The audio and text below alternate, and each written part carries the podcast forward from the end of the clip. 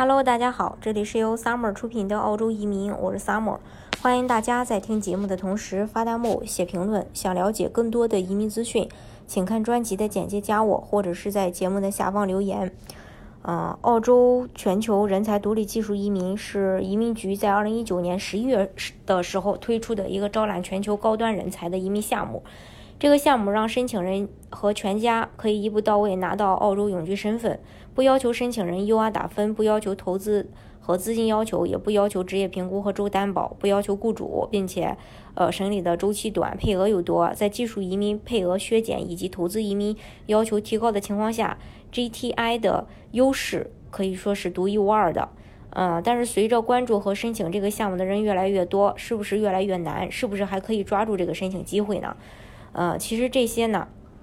呃，可以通过这个移民官方给出的数据来去了解。首先，GTI 的这个申请人肯定是越来越多的。截止到二零二一年一月八日，在 GTI 筛选池中的 UR 数量仍有七千四百六十九个，因此申请人可能。要明白，等待 UR 邀请的周期会比之前要长。与此同时，对于 UR 的审理，移民局说的是不会因为领域不一样而审理周期不同，而是根据申请人的具体条件来看。所以有两点很重要：第一，如果符合条件，早日递交 UR 最好；第二，在递交 UR 的时候，材料齐全，亮点突出，如何能争取移民局的优势处理显得非常重要。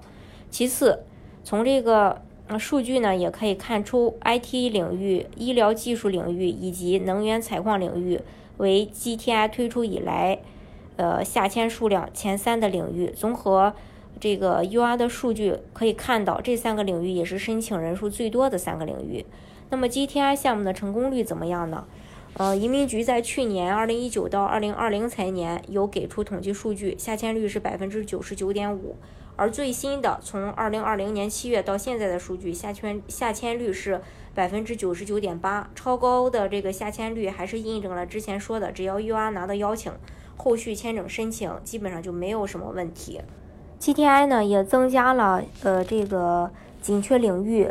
也正式的扩充了呃十个领域：能源、农业、食品和农业技术。呃，还有资源、健康产业、健康产业、国防、先进制造和航天、循环经济、数字技术、基建和旅游业、金融服务和金融技术、教育。与此同时，移民局官网已经更新为这十大领域，所以这些领域的申请人一定要好好的去把握好这个机会。GTI 项目所依托的858杰出人才签证也将正式改名。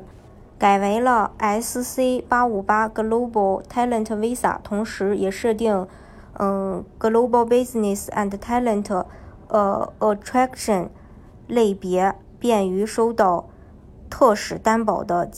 GBTA 申请人提交签证申请。在澳洲所有移民政策收紧，包括配额收紧的情况下，全球杰出人才项目还能依然增加配额，所以说。大家一定要去抓住这个利好的机会，早日拿到身份。好，今天的节目呢，就给大家分享到这里。呃，如果大家想具体的了解澳洲的移民政策的话，呃，欢迎大家看专辑的简介，加我或者是在节目的下方留言。